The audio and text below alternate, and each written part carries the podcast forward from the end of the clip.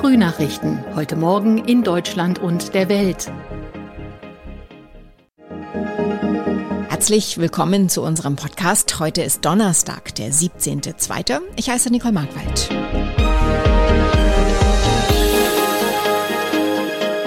Und das sind unsere Themen aus Deutschland und der Welt. Lockerung der Corona-Maßnahmen beschlossen. Ukraine-Krise, Zweifel am russischen Truppenabzug. Vier Tote nach Unfall mit SUV in der Berliner Innenstadt. Heute fällt das Urteil gegen den Unfallfahrer. Die Corona-Infektionszahlen in Deutschland sind noch hoch. Gelockert wird nun trotzdem. Bund und Länder haben sich auf einen Drei-Stufen-Plan zur Aufhebung der Corona-Maßnahmen geeinigt. Kanzler Olaf Scholz erklärte, der Scheitelpunkt der Omikron-Welle sei wohl erreicht. Deutschland könne in der Pandemie zuversichtlich nach vorn schauen und langsam lockern. Ina Heidemann berichtet aus Berlin, kommt jetzt der deutsche Freedom Day? Ja, von so Begriffen wie Freedom Day hält Kanzler Scholz nichts. Er findet, das sei dem Ernst der Lage nicht angemessen. Aber die Gefahr einer Überlastung des Gesundheitssystems, die besteht nach Ansicht von Bund und Ländern derzeit nicht mehr. Und das war ja eine Grundvoraussetzung für die Lockerungen. Dazu sagte Scholz, wir haben in den letzten Wochen und Monaten Entscheidungen getroffen, die dazu beigetragen haben, dass Deutschland im Verhältnis zu seinen Nachbarländern viel besser durch die aktuelle Virusinfektionswelle gekommen ist. Scholz lobte neben den Entscheidungen seiner Regierung übrigens auch das Verhalten der Bürgerinnen und Bürger. Wie sehen diese Änderungen aus? Ja, als erstes fallen 2G im Handel und Kontaktbeschränkungen für Geimpfte und Genesene. Ab dem 4. März können dann zum Beispiel Ungeimpfte wieder ins Restaurant oder ins Hotel mit einem aktuellen Test.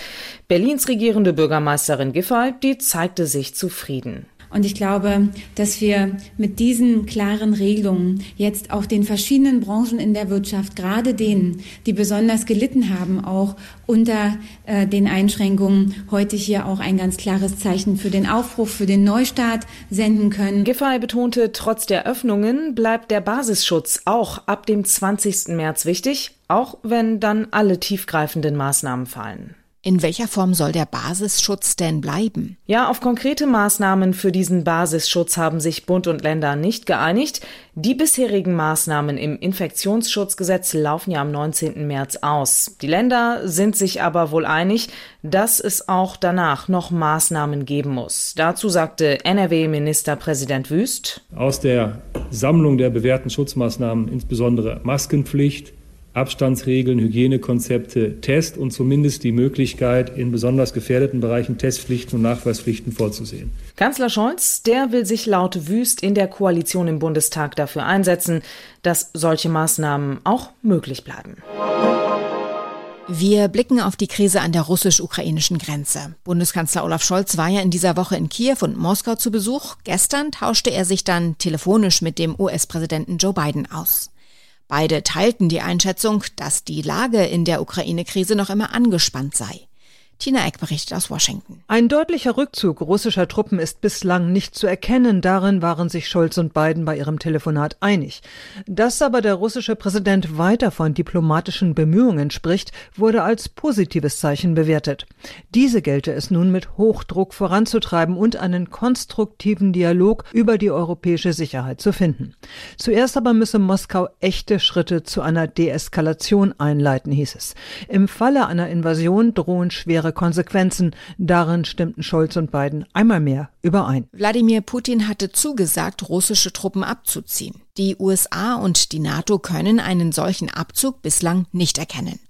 Doch Russland hält an seinen Aussagen fest. Ulf Mauder aus Moskau. Das russische Verteidigungsministerium meldet einerseits den Abzug von Truppen von der Krim und an der Westgrenze, andererseits gehen viele Militärmanöver weiter, auch das in Belarus an der Grenze zur Ukraine. Schon an diesem Sonntag, wenn die Übung endet, sollen auch alle russischen Soldaten von dort abgezogen werden. Dass die NATO und die USA an Russland Schritten der Deeskalation zweifeln, prallt hier in Moskau an den Kremlmauern ab. Das Land wirft dem Westen seit Wochen antirussische Propaganda, Lügen und Hysterie vor und ruft dazu auf, der NATO und den USA nichts mehr zu glauben. Im September 2019 geriet ein schwerer Wagen in der Berliner Innenstadt ins Schleudern, überschlug sich und blieb auf einem Gehweg liegen. Vier Menschen verloren dabei ihr Leben. Heute will das Landgericht in Berlin sein Urteil sprechen. Die Anklage wirft dem Autofahrer fahrlässige Tötung und Gefährdung des Straßenverkehrs vor. Thomas Thonfeld berichtet, die Staatsanwaltschaft fordert anderthalb Jahre auf Bewährung für den Fahrer. Die Verteidigung plädiert auf Freispruch. Wieso? Ja, die Verteidiger, die berufen sich ja auf einen epileptischen Anfall, den der Fahrer erlitten haben soll und für den es keine Hinweise gegeben haben soll. Das heißt, er kam für den Mann völlig unvorhersehbar. Die Staatsanwaltschaft, die sieht das anders, vor allem weil der Angeklagte nur einen Monat vor dem Unfall eine Hirnoperation hatte. Und selbst wenn die Ärzte ihn danach nicht über alle möglichen Risiken aufgeklärt haben sollten, hätte er mindestens nachfragen müssen, ob er wirklich hundertprozentig fahrtauglich sei. Deshalb eben auch der Vorwurf der fahrlässigen Tötung. Zugstrecken sind blockiert, Flüge abgesagt, Schulen bleiben geschlossen, Starke Unwetter und Sturmböen ziehen über Teile Deutschlands hinweg. Deshalb schauen wir in unserem Tipp des Tages heute darauf, wie man sein Zuhause und das Drumherum sturmsicher macht. Ronny Thorau weiß, was im Notfall zu tun ist. Wie macht man denn sein Haus sturmfest? Ja, viele schauen ja vor allem besorgt auf Bäume, die am Haus stehen zum Beispiel und im Sturm ja auch oft bedrohlich schwanken oder die Äste peitschen umher. Aber Bäume, die sind es oft nicht, die Schäden verursachen, weil die sind ja doch oft tief verwurzelt. Eher fliegen lose Gegenstände rum, geschossartig teilweise. Leere Blumentöpfe auf dem Balkon zum Beispiel, rumliegende kleinere Gartengeräte. Also eine wichtige Sturmvorbereitung ist Kleinkram aufräumen. Und am Haus gucken, ob was lose ist, was man befestigen kann. Fensterläden zum Beispiel, Markisen, Dachrinnen und so weiter. Und Stichwort Dachrinne, wenn da Laub und Schmutz drin sind, dann freiräumen, damit der Regen gut ablaufen kann. Und was ist mit dem Auto, wenn das unterm Baum steht? Ist es trotzdem unsicher, auch wenn der fest verwurzelt ist? Ja, Autos werden zwar selten vom ganzen Baum erschlagen, aber Äste können natürlich direkt nach unten fallen. Und auch in der Nähe von Häusern kann es fürs Auto riskant werden, wenn da was vom Dach fällt zum Beispiel. Also wenn möglich ein Parkplatz mit Freiraum ringsrum und oben drüber.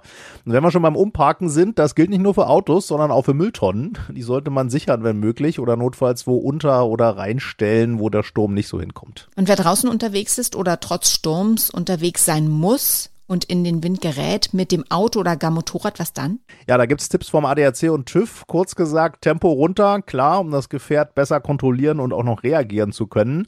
Und bei plötzlichen Windböen sanft gegenlenken. Wer das Lenkrad zu schnell rumreißt, der landet eher im Graben oder im Gegenverkehr. Also mit Gefühl im Sturm gegenlenken.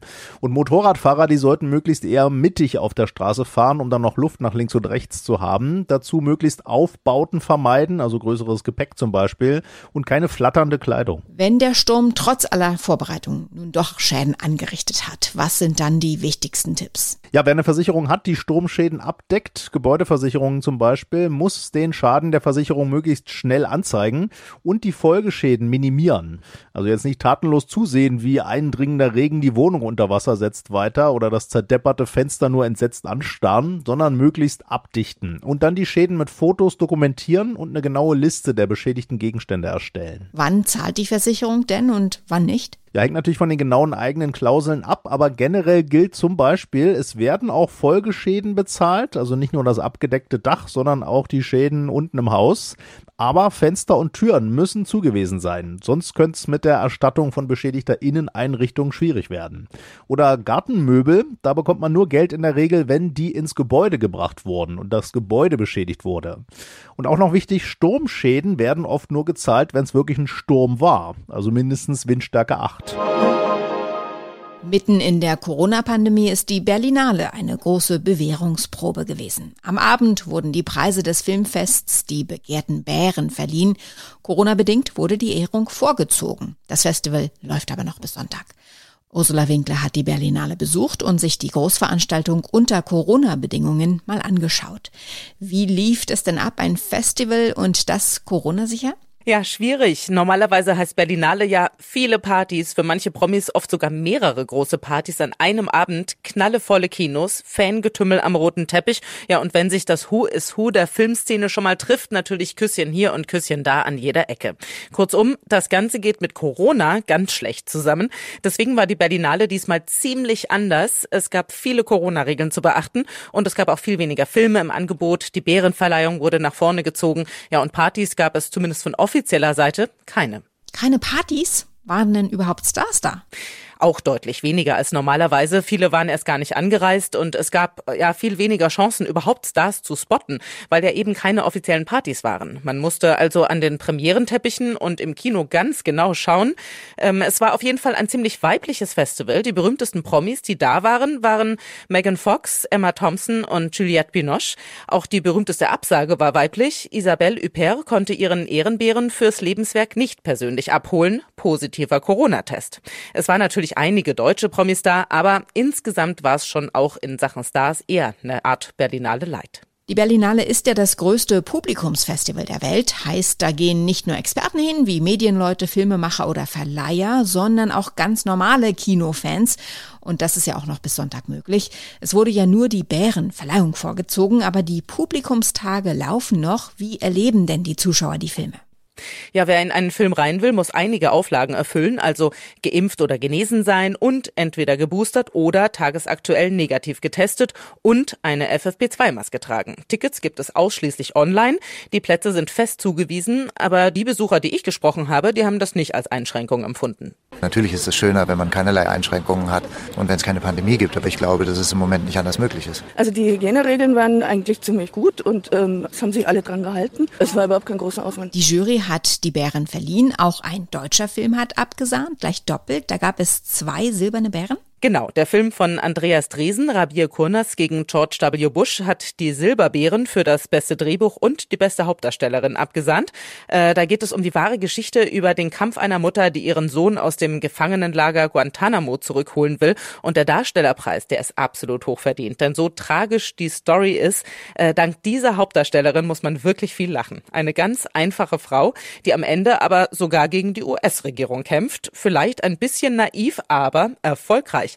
Äh, mit dem Bären will Meltem Kaptan ihre Wohnung aufhübschen. Ich bin ja so ein Dekomädchen und Silber kann man gut dekorieren. Das passt. Also ich glaube, der findet seinen Platz.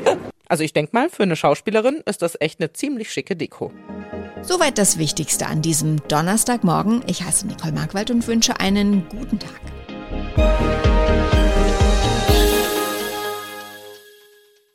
Das waren die Frühnachrichten. Mehr Infos und unsere lokalen Top-Themen auf aachenerzeitung.de und aachener